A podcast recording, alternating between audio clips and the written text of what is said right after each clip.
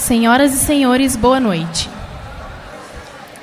É uma satisfação recebê-los aqui hoje, na PUC Minas São Gabriel, para o debate Eleições 2018 Cenários e Perspectivas.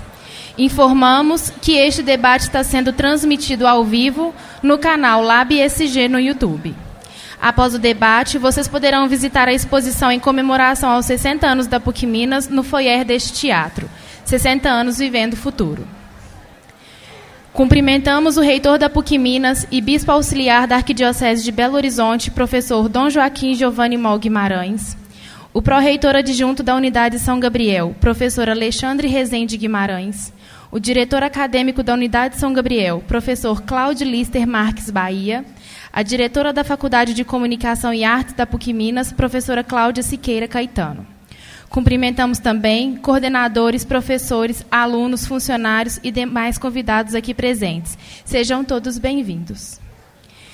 Para fazer a abertura deste evento, convido o reitor da PUC Minas e bispo auxiliar da Arquidiocese de Belo Horizonte, professor Dom Joaquim Giovanni Mal Guimarães.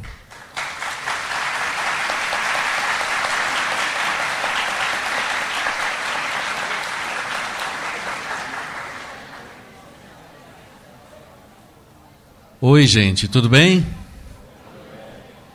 Então, uma alegria muito grande nós nos encontrarmos aqui com a participação tão efetiva né, dos estudantes da PUC Minas, mas como também professores, para um evento é, igualmente importante, é, no qual nós vamos justamente tentar aprofundar um pouco este mundo difícil que é um processo eleitoral no nosso país a participação, a presença né, de vocês e de um modo muito especial de toda essa juventude lotando o auditório, gente em pé, é um sinal efetivo é, de esperança, porque nós precisamos da capacidade de é, compreensão, de inteligência da juventude para ajudar a discernir as escolhas que nós temos que fazer. Não é fácil fazer escolhas, nenhuma escolha da vida é fácil. E esta é uma das mais difíceis. Por isso, ao vir aqui para fazer esta abertura, eu quero reafirmar a minha confiança nesta capacidade de discernir as melhores escolhas feita pela juventude que pode ajudar, de fato, a dar um rumo interessante nesse processo eleitoral, já na sua fase final, apostando eh, não só por merecimento, mas, sobretudo, pelas grandes causas do nosso país, a sua necessidade de ser um país melhor. Ao vir aqui e cumprimentar a todos vocês e cumprimentar de um modo específico, particular, ao, a professora Alessandra, a professora Viviane, o curso de jornalismo e também de publicidade, como também o professor Alexandre, como pró-reitor, tantos professores que aqui estão, membros de um núcleo muito importante da PUC Minas, não sei se conhecem, o núcleo de estudos sociopolíticos da universidade, que tem produzido material muito interessante de reflexão, com uma profundidade exigida por esse momento eh, da história que nós vivemos em nosso país. Eh, exaltar, sim, a participação de tantos professores que entendem que a universidade é isto mesmo. Há um momento que precisa parar a dinâmica da sala de aula para poder dilatar essa experiência da sala de aula para um, um auditório grande, quando nós nos reunimos de cursos diferentes, com perspectivas diferentes, para nós nos entendermos. E eu não posso deixar de fazer uma referência muito interessante, ao meu ver, mas assim também em comunhão com muitas outras pessoas, que é uma referência à palavra forte, contundente, eh, de um dos maiores líderes mundiais hoje, que é o Papa Francisco reconhecido por pessoas de diversas formas, de diversas categorias, nações, concepções, as mais variadas. É um homem cuja palavra tem sido é, ouvida com atenção. E eu penso que esta palavra dele ajuda-nos a, a iluminação deste momento que nós estamos vivendo, deste momento eleitoral, que exige análises profundas que serão feitas por profissionais que compreendem bem esse momento e que vão partilhar conosco daqui a pouco, serão chamados a ocupar essas mesas, essas cadeiras, ao redor dessa mesinha né, que ali foi colocada à frente. Mas antes disso, saúde.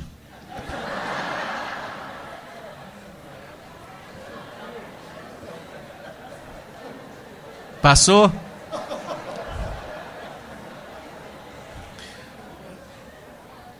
O ar de fora está mais quente, né? Vem para cá, começa. Ah, mais alguém deseja espirrar? Pronto. Então, o que, que foi, hein? Então, aqui vem a palavra do, do Papa Francisco, que eu penso que deveria ser também uma. É, reverberar um pouquinho na contribuição de cada um é, dos convidados a participar desta mesa. Olha que coisa interessante que diz esse homem, já com 80 anos de idade, né, mais de 80 anos de idade. Uma das causas, né, ainda digo, nós estamos no momento eleitoral, discutindo a questão política, e aqui ele coloca uma questão econômica, mas que passa exatamente pela, é, pelo mundo político. Tem tudo a ver com o mundo político. Ele diz assim: uma das causas desta situação é a situação em que ele diz que o mundo idolatra o dinheiro. Uma das causas desta situação está na relação estabelecida com o dinheiro, porque aceitamos pacificamente o seu domínio sobre nós e as nossas sociedades.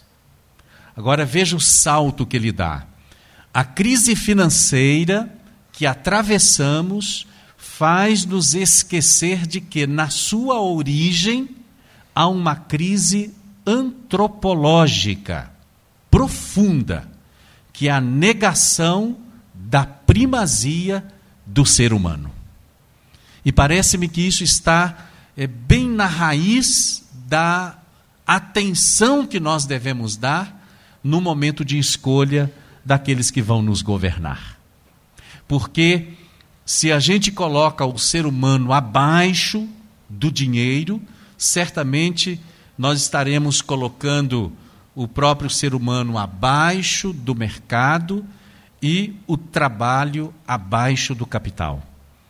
Esta contribuição do Papa Francisco nos estimula, de fato, a fazer escolhas políticas de modo que elas possam reverter este quadro. Há uma outra passagem neste mesmo texto que o Papa Francisco diz que a economia que nós vivemos hoje no mundo é uma hegemonia da economia de mercado. Ela, essa expressão dele, ela mata. Mata as pessoas. Então, o que fazer? A quem escolher? Quem merece o nosso voto?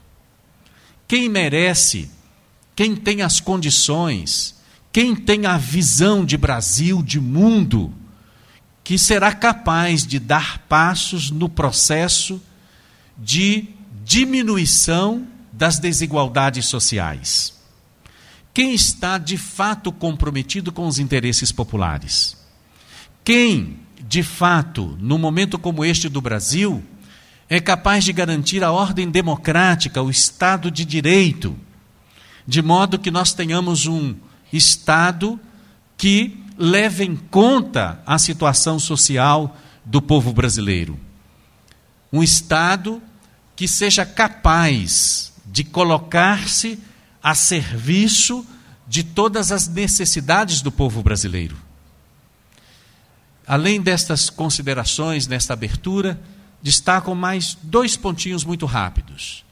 O primeiro deles é que, nesta busca de identificação das pessoas organizadas nos partidos, que estão aí oferecendo-se ao povo brasileiro para poder é, fazer a, a governança do nosso país em todos os níveis, nós vivemos hoje é, algo muito curioso e que não deveria ser desta forma, ao meu ver.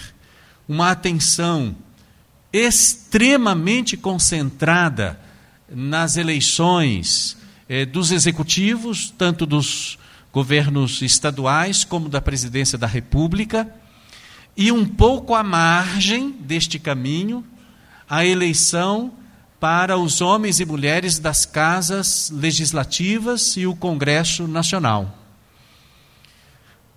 Eu imaginava, antes desta legislatura, que agora está para terminar, no Congresso Nacional, que nós tínhamos chegado na legislatura anterior, sobretudo por causa de um certo envolvimento que fizemos em nome da CNBB, eh, em prol de uma reforma política verdadeira no nosso país, eu pensava, digo, que aquela legislatura anterior tivesse sido a pior legislatura da história do nosso país republicano. E, para surpresa de muitos de nós, o atual Congresso Nacional é o que existe de pior na história do nosso país. Não tem jeito de ser pior do que está, penso. Penso. Espero não ter que reformar isso daqui a pouco, na hora que forem tomar posse os próximos eleitos aqui no nosso país. Mas é uma coisa absurda, é vexatório para o nosso país. É, é reunir tantas pessoas de qualidade tão ruim para poder é, definir leis é, que são importantíssimas para não só o desenvolvimento, mas, sobretudo, para a superação dos problemas que nós temos no país. Desde os problemas mais localizados das comunidades, dos povos tradicionais, comunidades indígenas, mas também os homens e mulheres que vivem aos milhões nas vilas e favelas, aqueles que estão na extrema pobreza.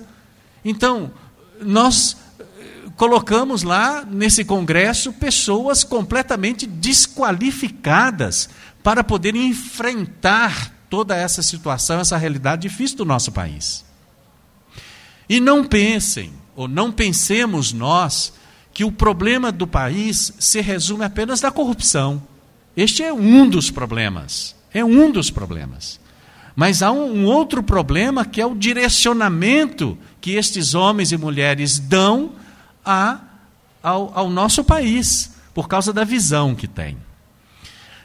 Feito isto, o último ponto, e aí digo também com muita afeição, com muito respeito é, por todos vocês que estão aqui.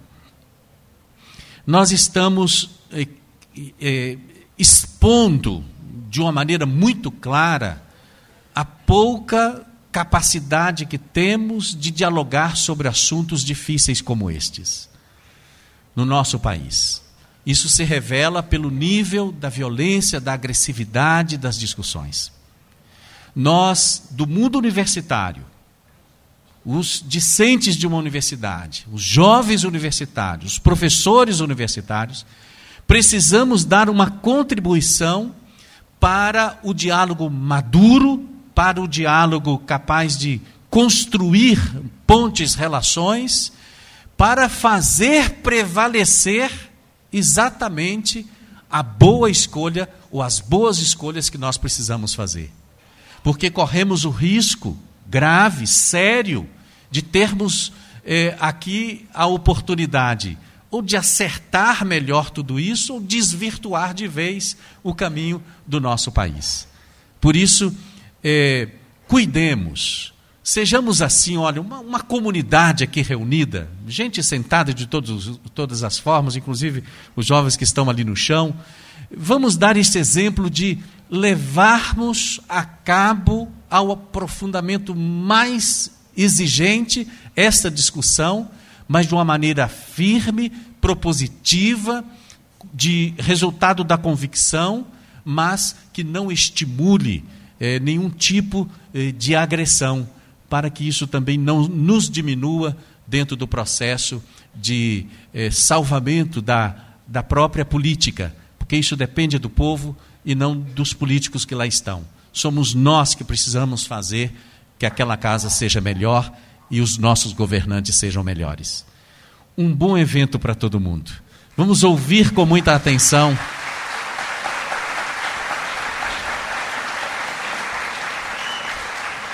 Vamos ouvir com muita atenção aqueles que conhecem profundamente o assunto, a matéria, e vamos discutir, aprofundar e assim darmos também a nossa contribuição. Gostaria mesmo de ter muitas mãos para retribuir o aplauso de vocês com muita alegria, viu?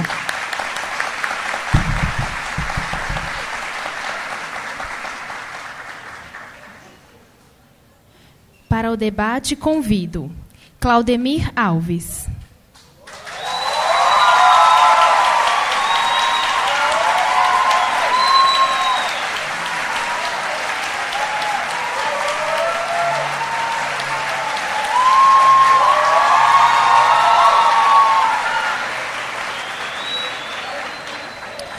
Professor da PUC Minas e membro do grupo gestor do Núcleo de Estudos Sociopolíticos NESP da PUC Minas. Dedica-se à produção de análises de conjuntura política e de outros subsídios de formação política para movimentos sociais. Convido ao palco Malco Camargos.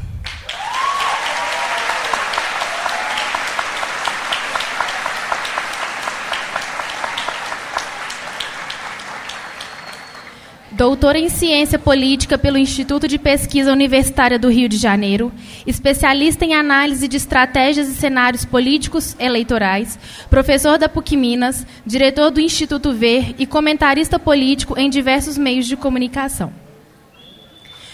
Convido ao palco Orion Teixeira.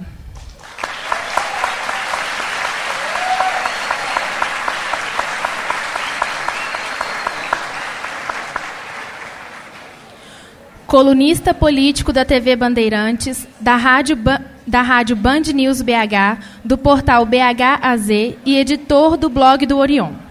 Apresenta também o pensamento jurídico da TV Justiça e da TV Comunitária. Durante 15 anos, foi editor de política no jornal Hoje em Dia. Convido ao palco Lucas Cunha.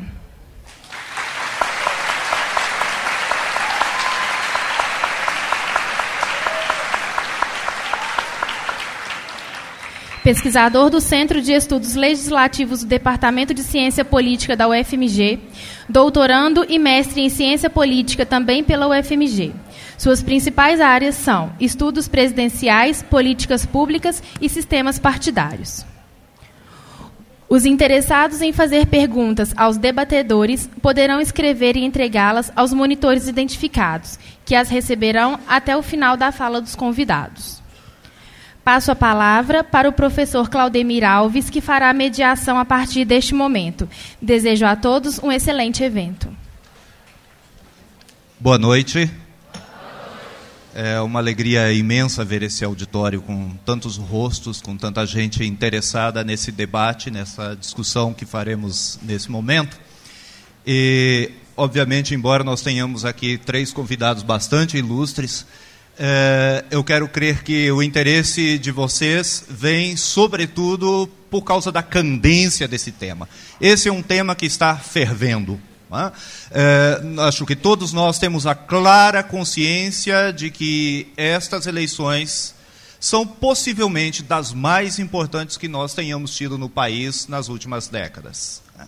E, e, é isso que faz com que todos nós estejamos interessados. Mais do que no resultado dessas eleições, nós estamos interessados no nosso futuro, no, no país em que nós educaremos nossos filhos. Né?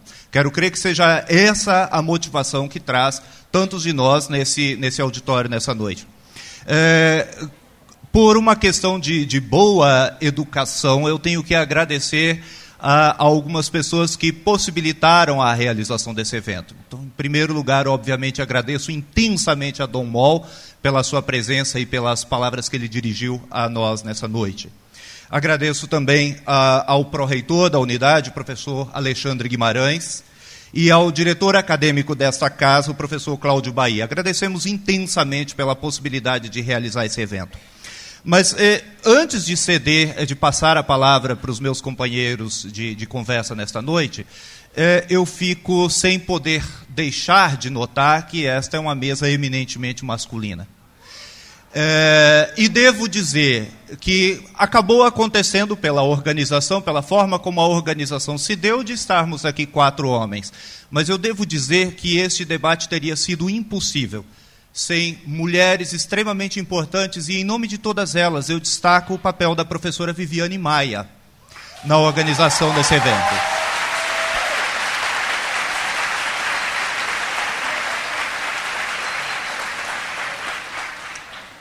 Eu quero, dizer, quero crer que eu falo em nome de todos os meus companheiros, agradecer intensamente a professora Viviane Maia, e foi inclusive por meio dela que nós, do Núcleo de Estudos Sociopolíticos da PUC, o NESP, eh, viemos contribuir com a organização desse evento. Eh, então, sem, sem nos demorarmos um pouco mais, apenas para reforçar a dinâmica que nós pensamos, Uh, sugerimos uma conversa, uma fala inicial para cada um dos, dos três uh, debatedores, uh, de algo em torno de 10 e 15 minutos, alguma coisa nesse nível. e, em seguida, depois que os três tiverem falado, estão há papéis disponíveis aí no meio da plateia. Aqueles que desejarem fazer alguma pergunta a quaisquer, a qualquer dos três ou aos três, eh, nós pedimos a gentileza de fazerem por escrito eh, visto que o nosso horário já está muito avançado e quando a gente recebe a pergunta por escrito, a gente ganha em tempo e em objetividade. Tá?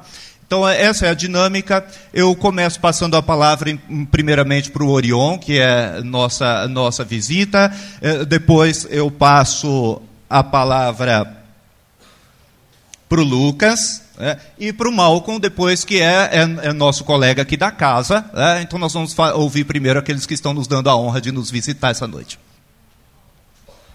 Obrigado. Boa noite a todos.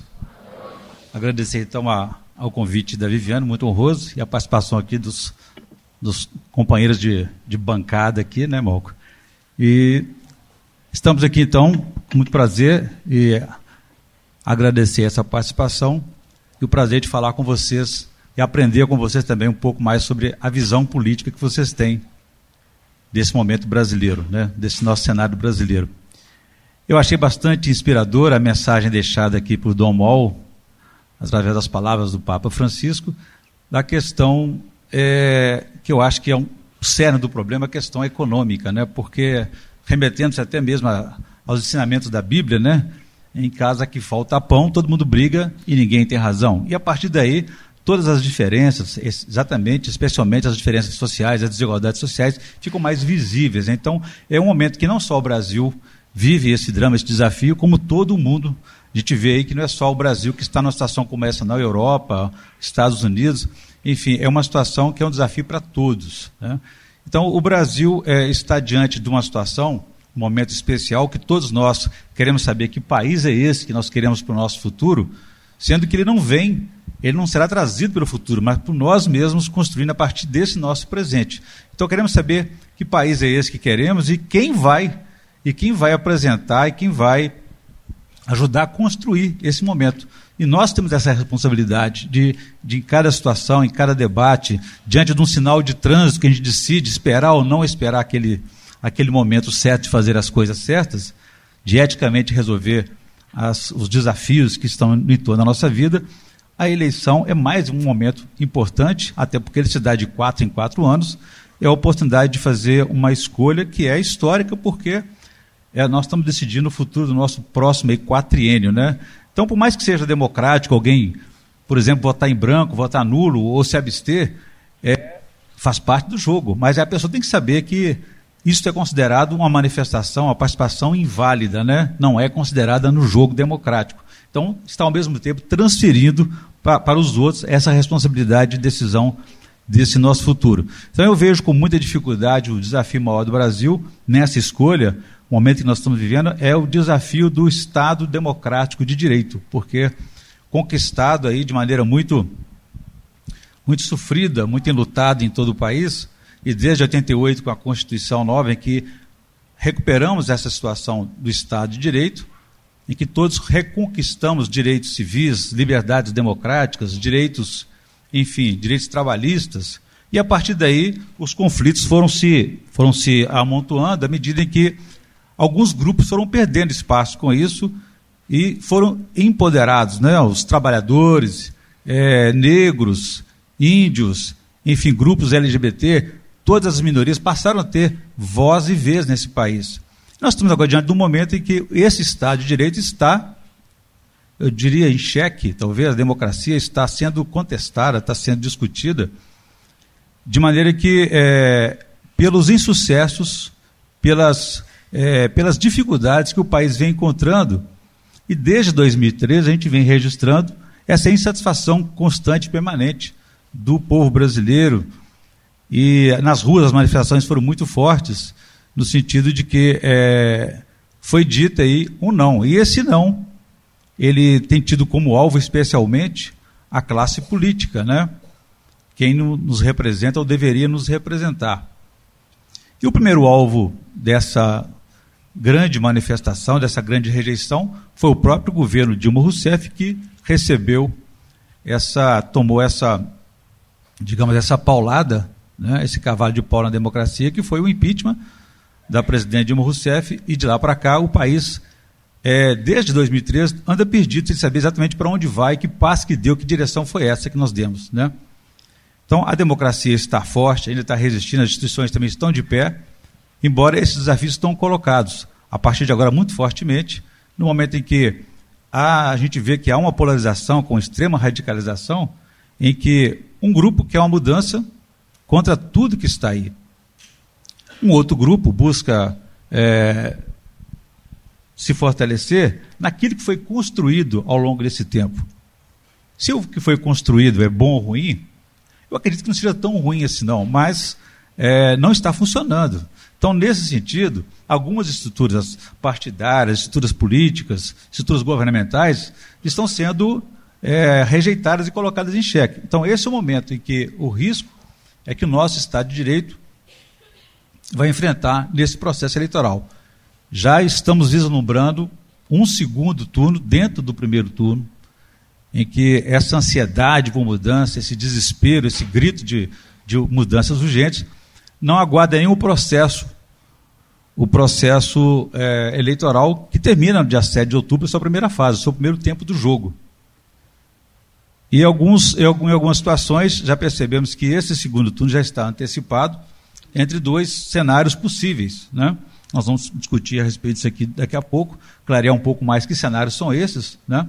mas é, é um desafio para todo mundo, não se deixar levar por uma, uma onda que vem, é, de certa forma, conduzindo a opinião pública, e muitas vezes a opinião pública ela comete seus erros, né? ela, ela é influenciada por uma, por uma onda, por, uma, por uma, um conjunto de informações que às vezes não traduzem uma realidade, ao contrário de uma da sociedade que tem valores mais permanentes, não são valores tão instáveis como é o da opinião pública. Então, o risco que nós temos hoje, nesse momento, é de ter uma decisão conduzida por uma opinião pública, influenciada por diversos fatores, aí, como eu disse aqui há pouco, da insatisfação, da rejeição, do não que nós estamos vivendo nesse momento, e esquecendo dos valores mais permanentes e importantes que a democracia nos ensinou nesses 30 anos aí de, de Constituição brasileira.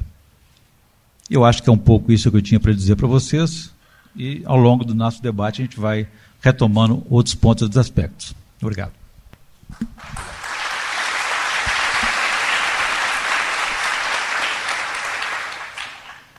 Ele sim, o Lucas Cunha agora para nós.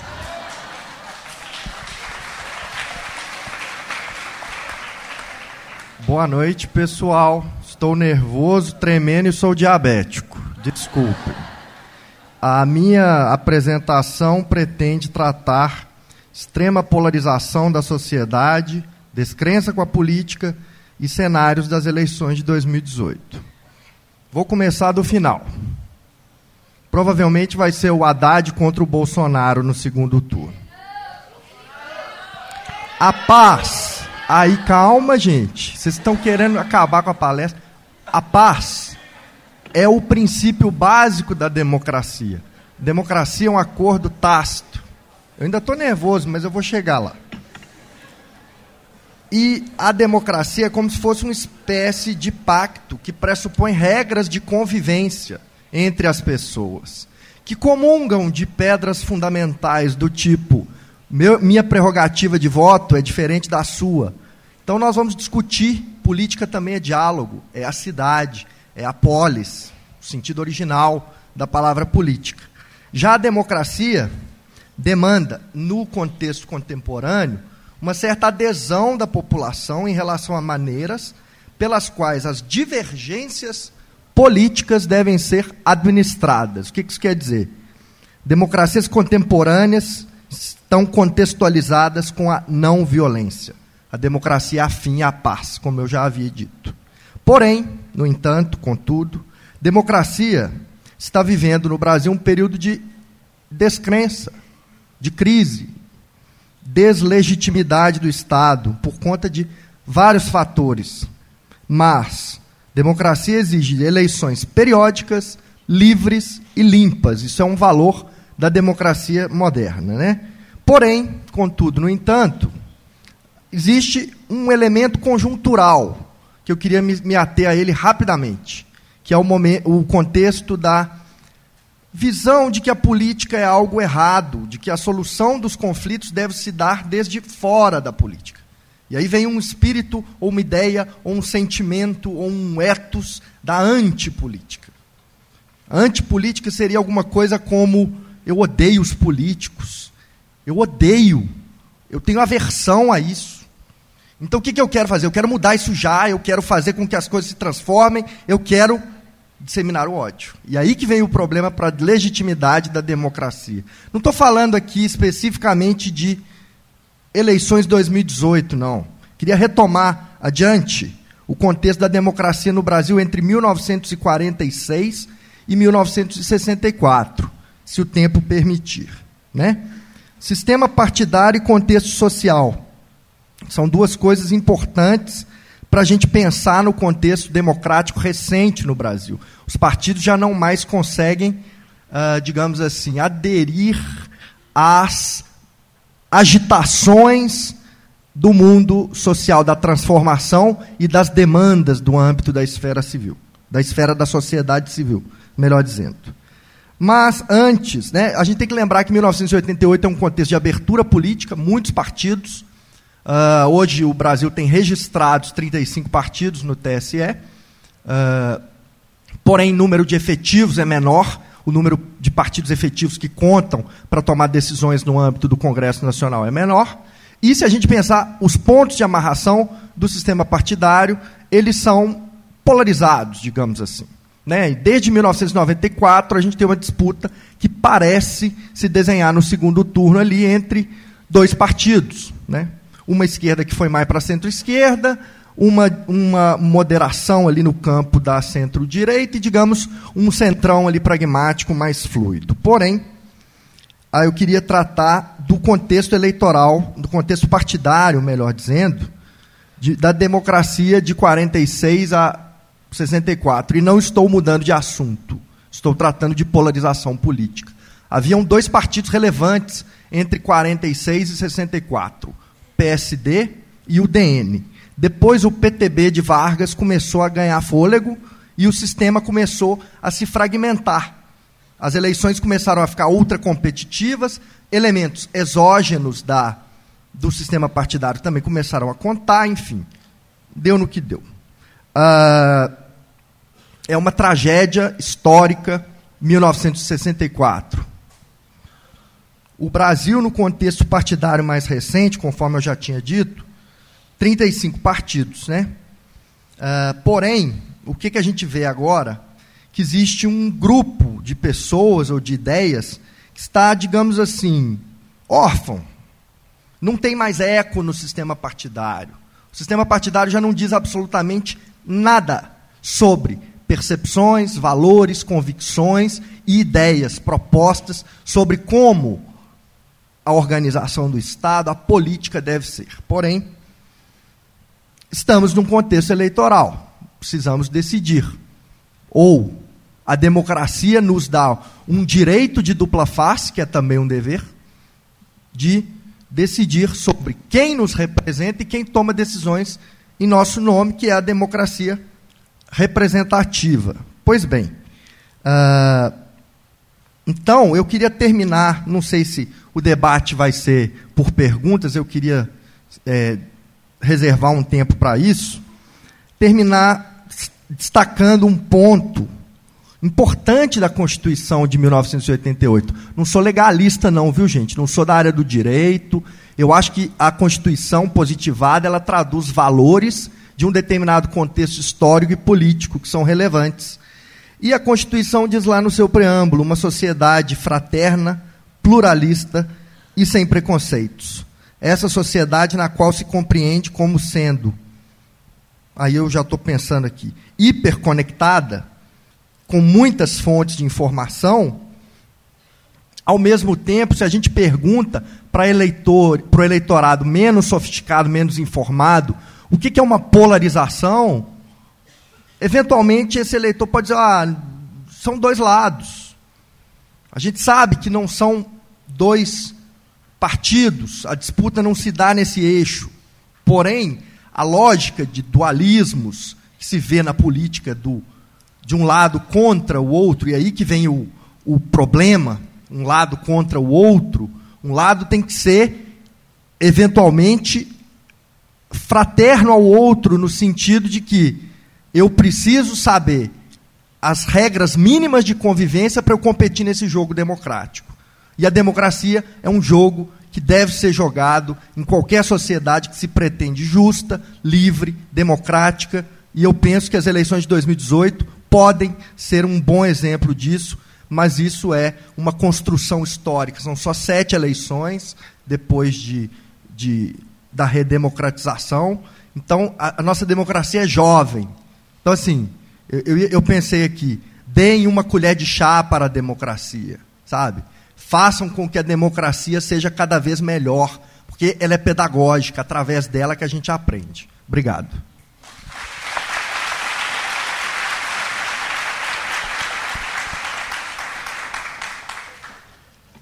Muito obrigado. Nós vamos ouvir agora o, o Malco Camargo.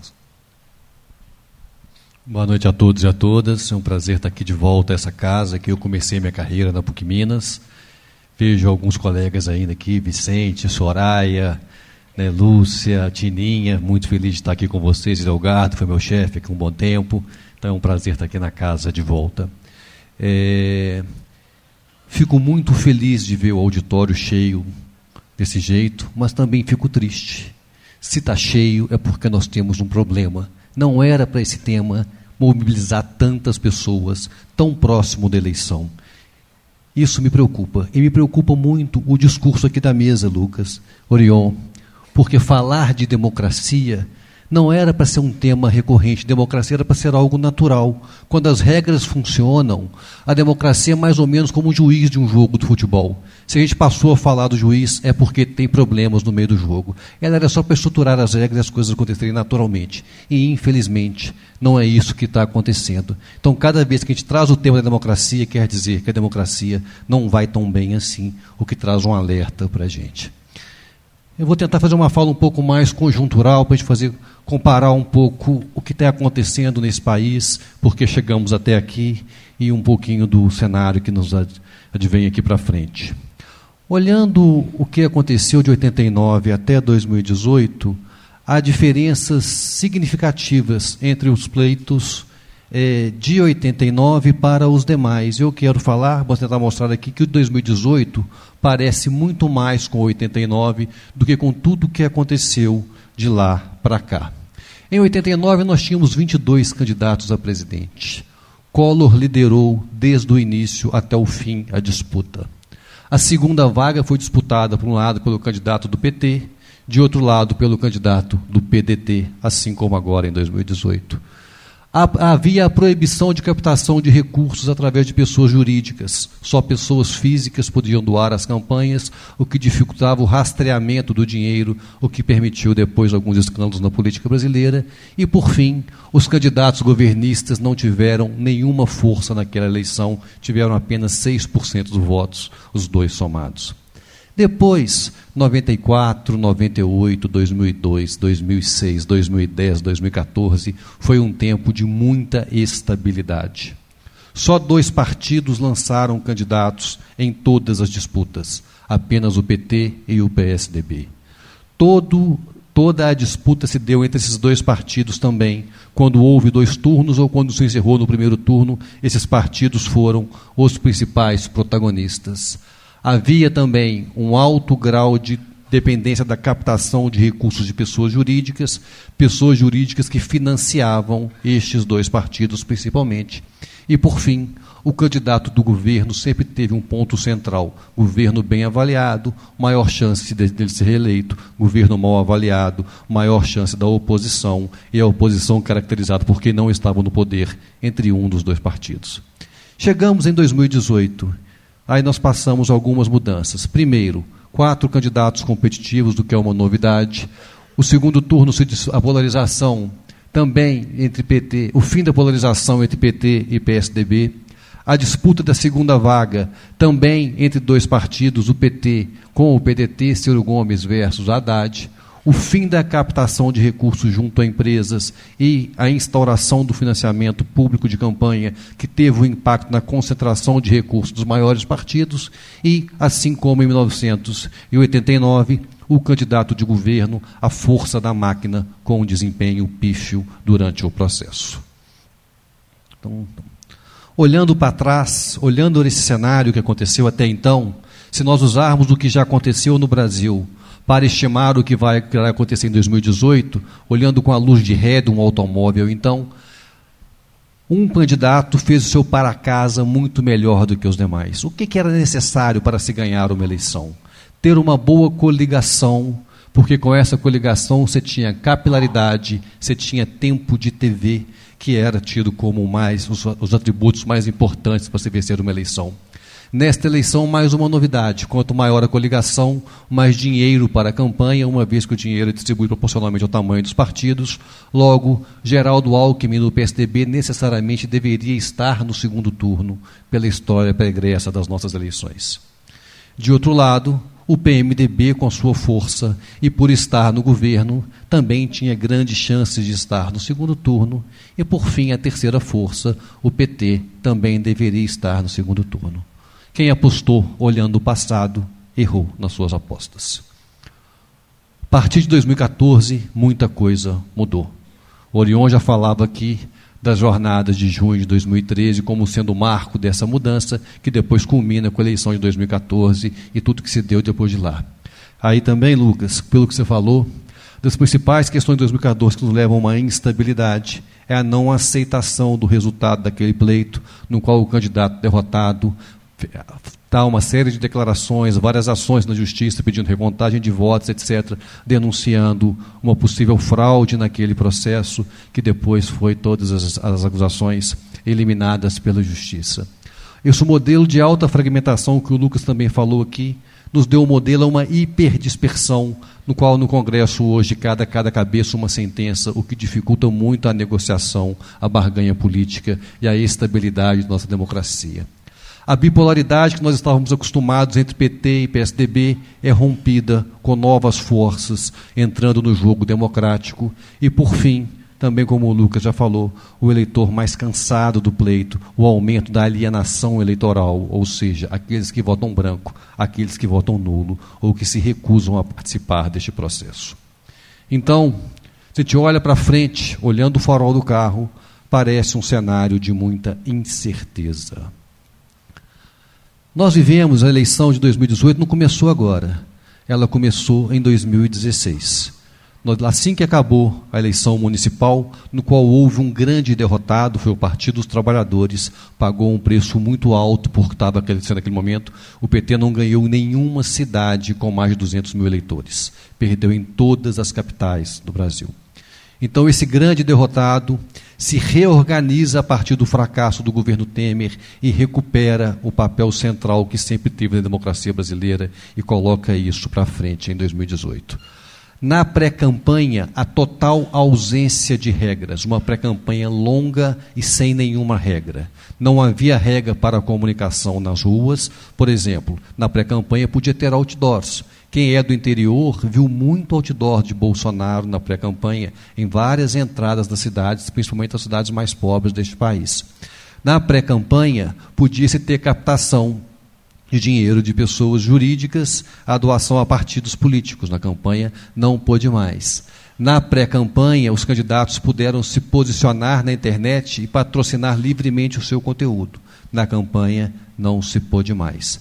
Nessa pré-campanha longa, então, a princípio era para se esperar uma alta volatilidade do eleitorado. Mas o que eu vou mostrar daqui a pouquinho, que isso não aconteceu.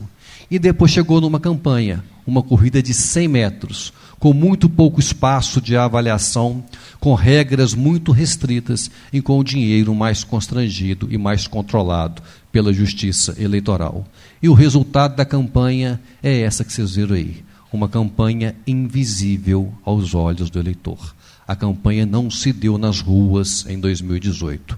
A campanha se deu na televisão, e a televisão hoje atinge um público bastante específico, e se deu na internet, que atinge um outro público diferente do que é atingido pela televisão. Então, nós temos dois públicos distintos que são afetados de maneira diferente pelas campanhas. O resultado disso é porque o constrangimento das regras, mais o constrangimento dos recursos nessa campanha.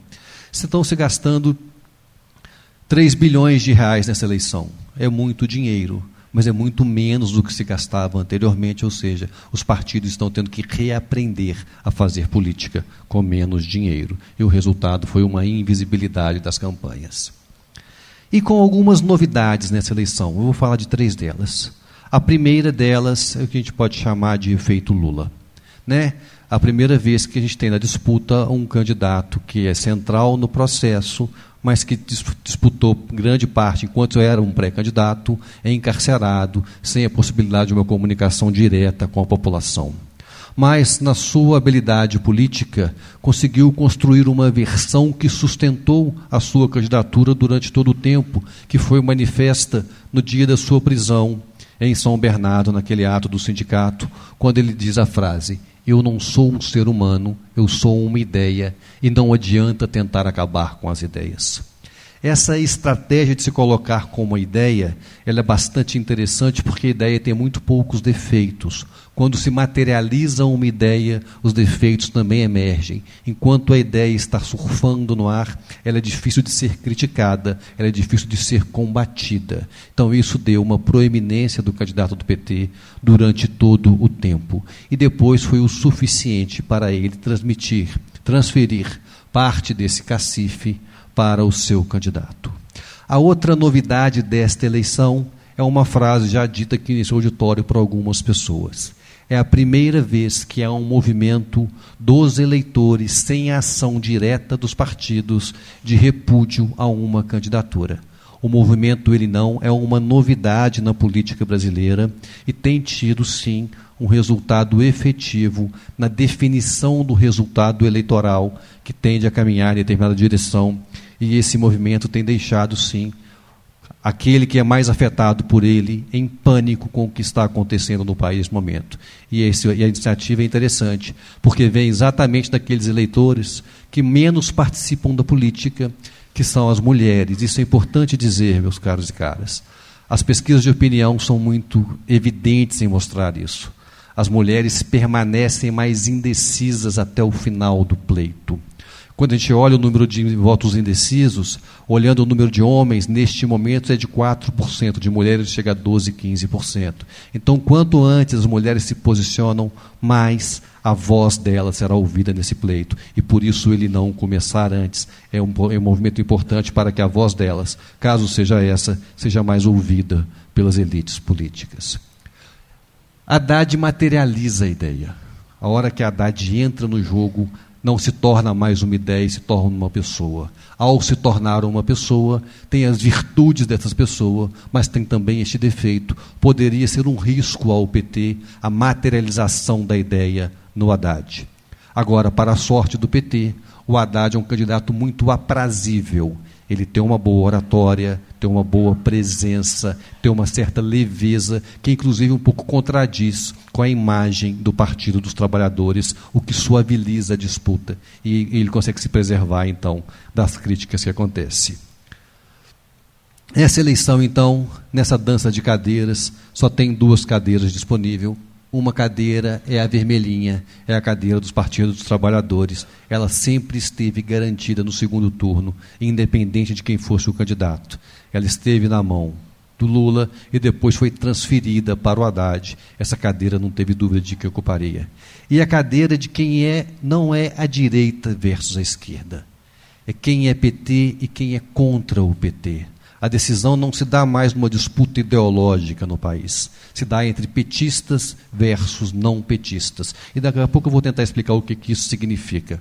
Mas entre os não petistas só tem uma cadeira que foi tentando ocupar por vários outros candidatos, mas que, na verdade, o que parece nessa eleição. Opa, quero passar para cá primeiro. O que parece o coração da gente nessa eleição vai mostrar que a gente teve muito mais estabilidade do que instabilidade no jogo. Nunca se publicou tantas pesquisas numa eleição tal como nessa. De 6 de junho, a primeira pesquisa aqui, até essa que eu coloquei aqui, que é do dia 24 do 9, foram 52 pesquisas publicadas, quase uma por dia, Orion. Então, um volume de pesquisas nunca antes publicado na história. Esse gráfico parece muito confuso porque ele pega a variação de cada instituto de pesquisa. Mas é possível, com um cálculo estatístico, com a mágicazinha que a matemática nos ensina, trabalhar com a média das pesquisas e ver uma tendência muito mais clara nesse pleito. E aí vem uma outra constatação que mostra que os nossos corações estão tão nervosos à toa. A eleição de 2018, por incrível que pareça, é de alta estabilidade. Talvez seja a eleição mais estável da nossa história. Desde 2017, só dois atores lideraram o processo. Não teve nenhuma onda, nenhum candidato que emergiu e depois submergiu nas pesquisas. Lula liderou durante todo o processo, depois passou a sua liderança para o Haddad e sempre foi perseguido por Jair Bolsonaro. E quando Lula sai, inverte um pouco essa tendência, mas que tende a se equalizar da agora para frente. Olhando a campanha, com direito ao início do eleitoral gratuito, com direito a fake news, com direito à facada, com direito a uma série de eventos que, a princípio, é, podem atrapalhar o jogo, a gente percebe muita estabilidade no processo. Cada pontinho desse é uma pesquisa e cada reta aqui significa que a média entre três pontos desse para traçar cada um. E olha que interessante, aqui são os votos brancos e nulos, eles diminuem durante o processo. Aqui é Bolsonaro, uma tendência crescente. A facada foi aqui, olha, no dia 6 mais ou menos aqui nessa linha. A facada não alterou a tendência de crescimento constante de Bolsonaro. Ou seja, ele não está no segundo turno por causa do atentado, ele está no segundo turno pela imagem construída anteriormente. De outro lado, aqui está uma tendência dessa eleição e talvez a maior movimentação. A candidata Marina Silva ela vai perdendo apoio significativo durante a campanha. Aqui está a linha do Ciro Gomes bastante constante durante todo o pleito. Aqui está a linha de Geraldo Alckmin, bastante constante durante todo o pleito. E aqui está o crescimento do Haddad. Mas, na verdade, o Haddad cresce aqui não é por nada que senão a saída de Lula, quando ele, a candidatura é retirada pela Justiça Eleitoral e ele transfere o seu espólio para o seu candidato. Então, os nossos corações estão sofrendo à toa, porque é uma eleição de muita instabilidade. Podemos sofrer pelas escolhas que temos que fazer, porque de fato fica claro que inexoravelmente o segundo turno se dará entre Haddad e Jair Bolsonaro. Não há possibilidade de dar outro resultado. Se essa onda não aconteceu até agora, ela não acontecerá nos próximos sete dias. Essa bala de prata, a capa da revista Veja, não muda o resultado da eleição de uma hora para outra. E por fim, queria fechar com uma reflexão em relação aos perfis e aos discursos de cada um dos candidatos e tentando alinhar um pouco com a fala de Dom Mol. A eleição 2018, ela se dá em torno de dois temas e não são temas iguais para todos os brasileiros. país está dividido entre dois temas distintos. A classe A, a classe B e a classe C. Aqueles que ganham mais do que 4 mil reais, não é muito, né? Só aqueles que ganham mais do que 4 mil reais, têm para si um tema mais importante deste processo, que é exatamente a corrupção ou o combate à corrupção. A classe C-, a classe D e a classe E, aqueles que são a base da pirâmide, que são a maioria, aqueles que mais precisam e são afetados diretamente pela política pública, têm como tema a inclusão, o tema da desigualdade, falado por Dom Moll aqui nesse espaço. Então, eu tentei fazer um quadro que a gente possa comparar duas dimensões distintas e enquadrar os candidatos para entender por que, que a disputa tem se dado, então, em relação a Haddad e Bolsonaro. Na linha de mais menos corrupção para mais corrupção, nós temos três candidatos mais identificados com a corrupção não necessariamente pela sua trajetória pessoal, mas pelo partido que eles representam. Então, é Fernando Haddad, por ser dos partidos dos trabalhadores, Geraldo Alckmin, por ser do PSDB, e Henrique Meirelles, por ser do PMDB, os três maiores partidos que são identificados pela maior parte dos eleitores com problemas de corrupção e com atos de corrupção. De outro lado, nós temos três candidatos que representam o maior não tem um envolvimento, ou tem menor risco de envolvimento com a corrupção. Ciro Gomes, mas ele tem maior penetração com corrupção, algumas coisas no Ceará do que Marina e Jair Bolsonaro aqui neste canto mas Jair Bolsonaro tem menos envolvimento com a corrupção, menos chances de ser. E aqui é interessante porque quando você olha as práticas individuais de cada um, você vai achar diferenças importantes. Mas nesse caso, não estou olhando as práticas individuais, sim a imagem que representa a opinião pública. E de outro lado, uma escolha entre menos Estado ou mais inclusão, mais mercado ou mais políticas públicas. E aí uma separação de Marina e Ciro também buscando mais inclusão, mas nesse espaço o Haddad reina sozinho. E aí um erro do posicionamento do Ciro, na minha opinião, em vez de colocar o voto útil como sendo mais capaz de enfrentar Bolsonaro no segundo turno, ele gastou um bom tempo da campanha falando isso, deveria ter construído o seu papel de fazer a inclusão social, como ele tentou fazer com a questão do SPC, mas ficou só nisso e não trabalhou outros argumentos que eram necessários para a mudança. E no menos Estado, nós ficamos com Bolsonaro, Alckmin e Meirelles. E o que fará com que o eleitor escolha Alckmin e Meirelles ter identificado corrupção se esse candidato não está? Então, o desafio desses candidatos era ter aproximado daqui para que eles fossem escolhidos. Dado que não foram, o segundo turno dará inexoravelmente entre Haddad e Bolsonaro. E nós voltaremos no dia 27 de outubro para fazer uma nova escolha. Muito obrigado.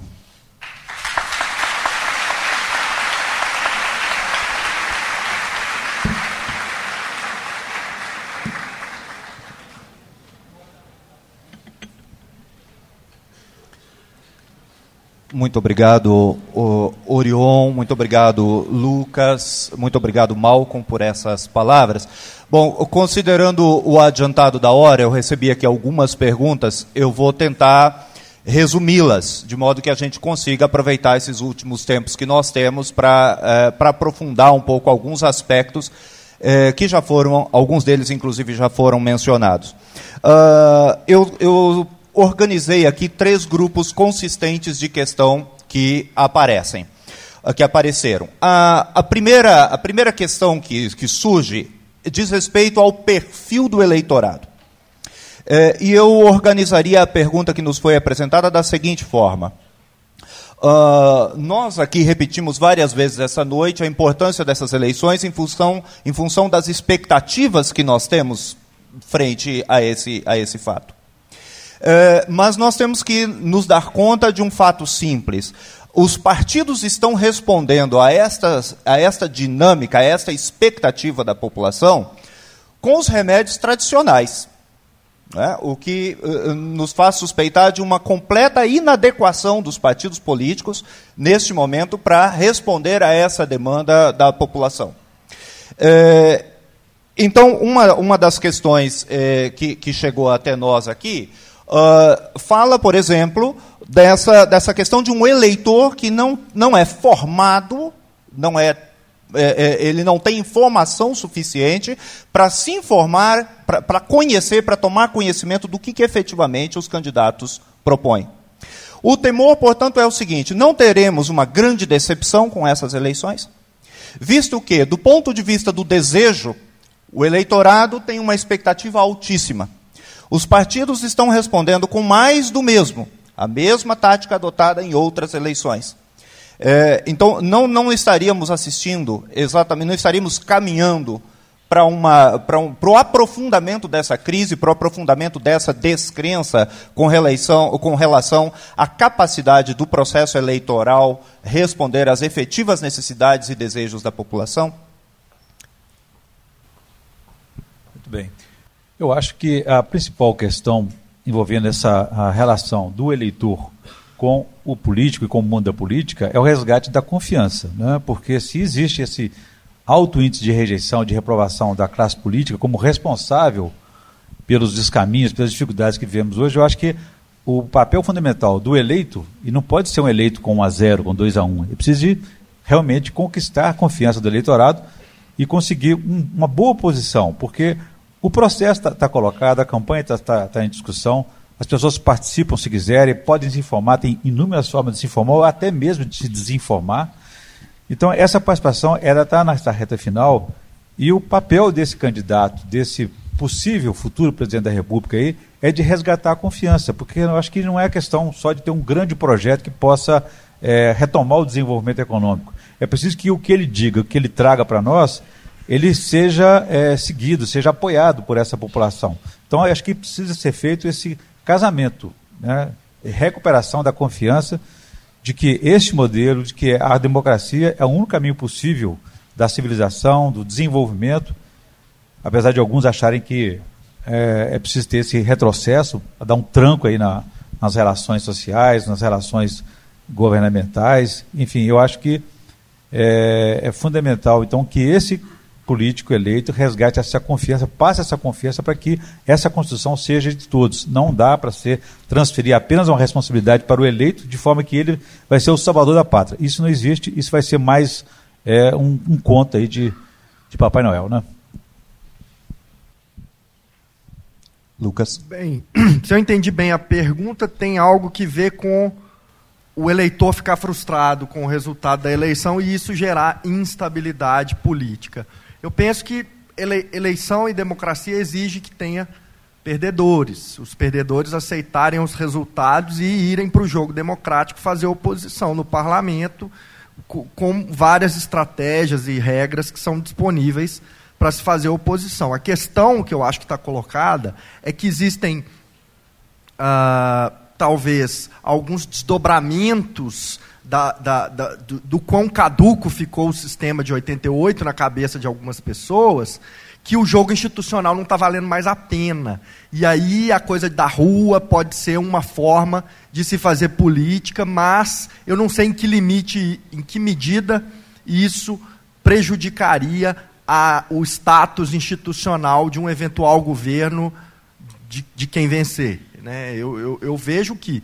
Mas tentando responder mais um ponto específico da questão, brevemente, os partidos estão muito oligarquizados, né? os partidos têm caciques que mandam e desmandam. A gente vê o desrespeito às regras de, de toda sorte, regras que você coloca, que, se, que o sistema político coloca para evitar distorções, e essas regras são. É, eu ia falar cabuladas. Alguém, alguém conhece essa palavra? Cabular a aula, cabular. São, são escamoteadas no sistema no, no, no, no sistema da regra eleitoral. Por quê?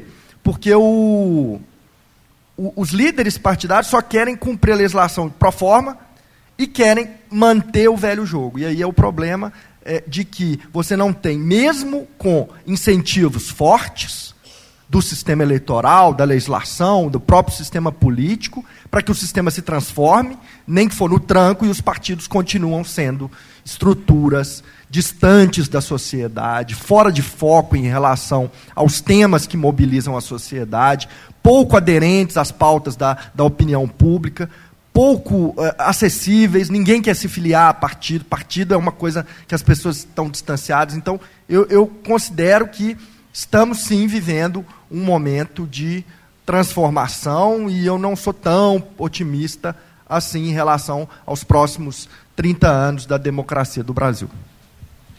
É muito interessante porque a gente fala que o sistema está caduco, né? mas nós temos 22 alternativas. Uma das que estão escolhidas ao segundo turno tinha nove televisão. Rompeu completamente a estratégia colocada das elites de concentração nos maiores partidos, recursos e capacidade de campanha. Ou seja, o eleitor está dando o seu recado. E cabe a nós entender quando pensa se o eleitor tem informação suficiente ele tem a informação que é acessível para ele. E cabe a nós, analistas, pensar qual o cálculo que ele está utilizando para fazer essa escolha.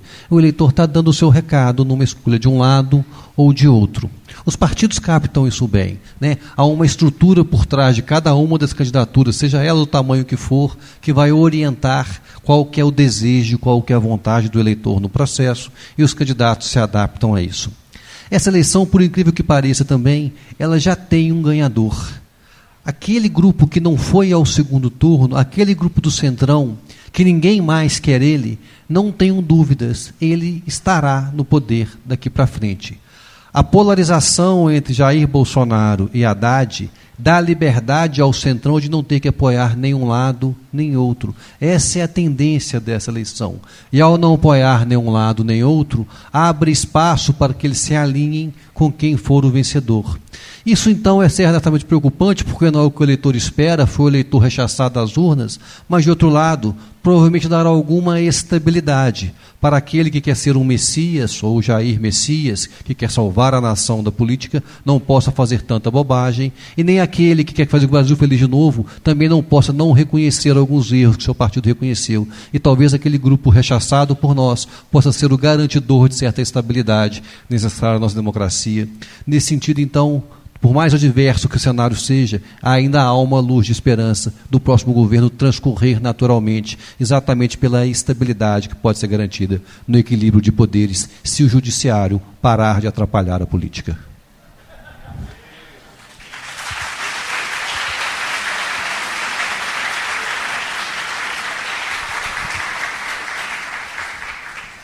Uh, o, segundo, o segundo grupo de questões que eu recebi são várias, é, e acreditem, é, uns cinco ou seis papéis aqui com o mesmo tipo de questão, e eu tenho as duas questões exatamente é, do ponto de vista de direita e do ponto de vista de esquerda. Eu vou tentar transformar essa, essa discussão uh, na seguinte pergunta, que é bastante provocativa, mas acho muito oportuno que ela seja feita com esta crueza, porque foi exatamente da, a forma como ela chegou da plateia. Tá? Nós não estamos diante de duas propostas autoritárias. É? É, e aqueles que argumentam que, por exemplo, que Jair Bolsonaro representaria uma postura autoritária, pelo menos da forma como apareceram as questões aqui, argumentam as coisas eh, que nós todos conhecemos, as declarações públicas que ele tem feito, que o seu vice tem feito, etc. É? Uh, o outro grupo que formula a questão sob um outro ponto de vista diz: é, quando nós escolhemos um governo de, de viés petista, portanto, é? não se trata de um outro tipo de autoritarismo, dito autoritarismo de esquerda. Então eu pergunto a vocês: existe essa polarização? Ela faz sentido? Existe alguma forma de nós enxergarmos o que está acontecendo neste momento de uma perspectiva que não seja tão dualista? Bom, não há dúvida que essa polarização está aí é, é, sustentada por uma radicalização de pensamento em função do desgaste de um modelo. É, se a esquerda estava no poder até recentemente, e apesar do, do, do sucesso que teve nos primeiros 12 anos, em seguida houve um período de crise, não só brasileira, de todo mundo, a crise econômica, e que colocou em xeque esse modelo é, defendido pela esquerda. Naturalmente, aí é, houve uma mudança com a escassez de todos os recursos, as possibilidades de diálogo, né?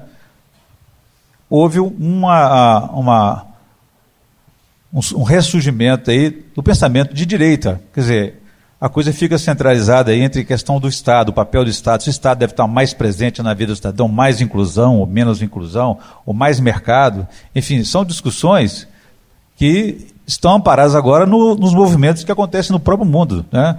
Na medida em que é, é, essa discussão está separando ricos e pobres, norte e sul, a Europa está se fechando, os Estados Unidos está se fechando, as fronteiras estão se fechando, porque chega uma hora que realmente a crise econômica afeta todo mundo, eu cuido primeiro dos meus, depois vou pensar no social, vou pensar nos outros. Então, esse é o momento que eu vejo desse, é, desse cheque, dessa questão, mas eu acho que a gente não deve ser, como já disse o professor Lucas ali, nem otimista nem pessimista, nós temos que ser realistas. Né?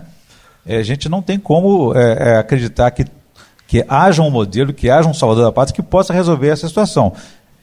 Eu acho que o processo democrático nosso ele está em construção, a democracia é jovem, como já foi dito aqui realmente, mas eu vejo que a esquerda, ou a dita esquerda, que hoje o PT representa, ela está mais organizada de uma, de uma, dentro das estruturas políticas que nós é, recriamos e aperfeiçoamos durante esses últimos 30 anos. Então, assim, eu acho que a questão de partido, de política, de democracia são importantes para essa convivência pacífica da sociedade. Não vejo o momento agora de reinventar ou refazer a Constituição brasileira, que dizem que a Constituição nossa é, é socialista, ou que a escola nossa é comunista. Não acho que é, é, essa, é, essa é a discussão correta. A nossa Constituição ela foi feita após o rompimento de um modelo anterior, de um rompimento jurídico, político, institucional, após o fim do regime militar. Então, não vejo razões para que a Constituição seja refeita, que esse processo seja é, é, atropelado. Acho que a gente pode emendar a Constituição, a gente pode aperfeiçoar, atualizar, atualizar de acordo com os novos tempos, mas eu vejo que essa discussão, à esquerda, está mais próxima, então, aí de é, se aproximar desse ambiente democrático que é o nosso processo político que estamos vivendo.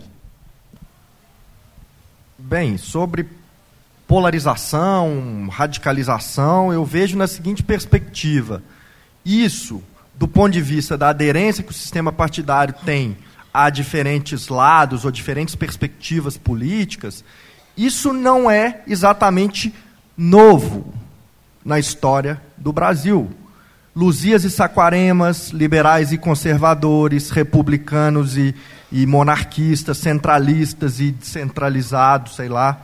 Enfim, sempre houve no jogo parlamentar, se a gente estudar o segundo reinado, a história do, do do século XIX, a gente vai ver que existia uma alternância entre liberais e conservadores ali no, no, no parlamento. Né? Isso não era o contexto republicano, nem tampouco democrático. Mas, de um modo geral, a gente pode pensar sim que existe, do ponto de vista da, da forma como se organiza o jogo político, uma certa dualidade. Então, eu não vejo muita perspectiva disso deixar de existir. Eu não sei se eu estou fazendo uma aposta aqui muito arriscada, no sentido de que essa polarização não vai se distensionar. Então, acho que é isso. Eu recebi uma pergunta da Maria Clara sobre biometria. Eu não sei, que eu não li a súmula do STF. Então, eu tenho que ler. Porque eu não li, eu não sei responder de bate-pronto, assim, quem ganha, quem perde, o que, que acontece. É isso. Eu vou responder. é, não, já, já sei na direção que vai, porque esse tema foi muito recorrente essa semana, né? A questão são os quase 4 milhões de títulos cancelados pela Justiça Eleitoral e isso que impacto que teria quem seria o candidato mais prejudicado, né? A leitura, a princípio, quando a gente olha por cima, é o candidato mais prejudicado é aquele que tem mais voto entre os mais pobres, porque eles têm menos acesso à informação e por isso seriam menos suscetíveis a participar do recadastramento, ao não participar tiveram o seu título eleitoral cancelado. Mas na prática não é isso que aconteceu. Na cidade de 2016, aonde houve o recadastramento, a abstenção caiu assustadoramente, ou caiu drasticamente, o que mostra que um contingente enorme de brasileiros já não participavam do processo eleitoral. Então, esse cancelamento do título é só uma limpeza da base para aqueles que não participam. É bom lembrar que, apesar do voto ser obrigatório, a sanção para quem não participa é muito pequena. A gente precisa do comprovante de voto apenas em três circunstâncias: para tirar passaporte, para assumir um cargo público ou para entrar na universidade pública. E fora disso, caso você precise a qualquer momento, basta ir na Justiça Eleitoral e pagar uma multa que é acessível para todos nós, que é de R$ 9,15, para regularizar a situação na Justiça. Ou seja, o voto é obrigatório, mas a sanção é muito pequena. Então, o que houve foi uma limpeza da base que vai diminuir a abstenção nas cidades onde aconteceu, ou seja, não vai prejudicar nem beneficiar nenhum dos dois candidatos. Ok, é, eu vou passar a palavra para vocês mais uma vez, assim, já como, já como oportunidade final, mas eu queria pedir a vocês a gentileza de dizer uma palavra em relação ao último grupo consistente de questões que apareceu, é, que diz respeito ao papel da mídia, considerando o tipo de política é, que é praticado aqui em Minas Gerais especificamente, tá? é, para os meios de comunicação, e, sobretudo, considerando que aqui no Brasil tem acontecido um fenômeno muito estranho, que é a mídia critica a presença das fake news. Eu estou dizendo que isso é estranho porque é o exato oposto do que está acontecendo nos Estados Unidos neste momento, em que Donald Trump critica a mídia de praticar fake news. Né? Então, eu, queria que nessa, nessa palavra final uh, vocês uh, refletissem, ainda que brevemente, sobre essa situação. O que estamos falando quando falamos de fake news? Afinal, a mídia também produz fake news? Eu queria dizer que não, né? Mas. é, porque tem um exemplo muito claro disso, recente, na eleição de 2014, eu estava na mesma PUC discutindo esse tema em que é, a gente discutia a responsabilidade e o papel de quem repassa as informações. Eu recebo, como vocês também recebem diariamente, milhares de informações aí no Zap, no, no Facebook, enfim. É, e eu pergunto para essas pessoas: é, você checou essa informação que está me passando? Acharam muito sério, muito grave. Né? Não, estou apenas repassando. E onde fica a minha responsabilidade quando eu repasso uma, uma informação como essa, né? Então, se eu sou jornalista, eu tenho a responsabilidade de ser jornalista no Zap, onde quer que eu esteja, no Facebook, no jornal, na, na TV e na emissora de rádio também. Então, a produção de conteúdo ela está muito assim descontrolada, né? E eu lembro que eu estava defendendo exatamente que é, a diferença que há entre quem faz o jornalismo, quem, o jornalista, quem faz a, o fake news, ou quem repassa a informação está a diferença em dois aspectos. No aspecto, primeiro, ético, de saber se aquilo está correto ou está incorreto. E no aspecto técnico, de que o jornalista tem a técnica e a capacidade de apurar aquela informação, checar se era correta.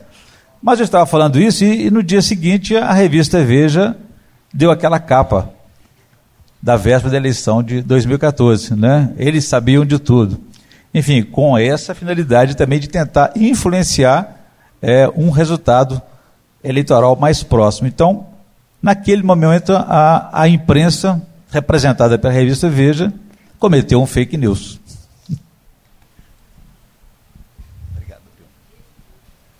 Bem, eu não sou especialista na área de comunicação. Uh, eu penso que, basicamente, imprensa e processos políticos têm uma conexão forte, porque nas sociedades contemporâneas não dá para a gente se informar por política na praça com os amigos, na, na, na escola, no, é, é, é mediada por uma interação macro, isso é relevante, e isso sempre, tem, sempre vai haver um viés, então a ideia de, de uma, uma imprensa que reporta fatos sem viés, para mim, eu tenho dificuldade na realidade de pensar isso, porque sempre vai haver uma seleção de fatos de uma notícia boa, de uma notícia ruim, de um clima, de uma. Enfim, de dar a tônica. A imprensa tem um papel importante. E ela é oligopolizada no Brasil e a gente sabe que na América Latina também. E é isso. Bom, é, o movimento aqui do, do, dos cheques e fatos, né, que quase todos os grandes portais estão fazendo, é muito interessante porque eu acho que é, é a salvação do jornalismo no Brasil, né, porque a gente viveu um tempo de muita crítica em relação à dificuldade e, a, e essa coisa da, da, formação dos oligopólios, e exatamente a possibilidade das fake news faz com que a gente se quede mais viciado ou voltar a frequentar os grandes jornais, os grandes portais, para ter uma informação mais confiável e se espera esse trabalho do jornalista atualmente, então acho que é um pouco de uma luz. Eu queria só fechar fechar essa fala aqui falando do respeito às regras do jogo. E, e, e lembrar que No Brasil, a eleição é dois turnos, ou seja, no, no, primeiro turno, o que é esperado quando construiu essa dinâmica é que você possa fazer uma escolha independente de quem esteja na frente, ou seja, que você possa fazer a sua escolha no seu candidato e manifestar a sua preferência. E você tem 22 alternativas possíveis para fazer a sua escolha, ou seja, há uma ampla grama de possibilidades para você escolher, de Cabo da Ciolo a Guilherme Boulos e tudo que está aí no meio para você poder escolher. Ou seja, é muito difícil não ter ninguém que se aproxime minimamente. E nós não podemos achar que política eu vou achar alguém perfeito, eu vou achar o Salvador. Eu vou achar entre problemas e defeitos de cada um, entre virtudes e qualidades, um que esteja um pouco mais próximo de mim. E certamente tem no espectro de oferta de partidos alguém que se aproxima. E no segundo turno, aí sim, você faz o jogo racional do escolha ou do menos pior ou do mais próximo para você. Fazendo isso, certamente gente produzirá um bom resultado. E talvez seja um erro de algumas candidaturas de tentar trazer já para o primeiro turno o voto útil, o que faz com que a possibilidade, a regra do jogo construída, seja alterada a partir das estratégias de posicionamento dos candidatos e dos partidos. Obrigado. É, eu quero finalizar agradecendo profundamente pela, pela oportunidade de estar com vocês nessa mesa. Foi para mim se, seguramente uma honra. É, agradeço muito ao Orion Teixeira, ao, ao, Lucas, ao Malcolm, meu colega aqui na universidade. Né? E, sobretudo, agradecemos muito seriamente, muito profundamente pela presença de vocês, pelo acompanhamento nesta noite. Muito obrigado a todos.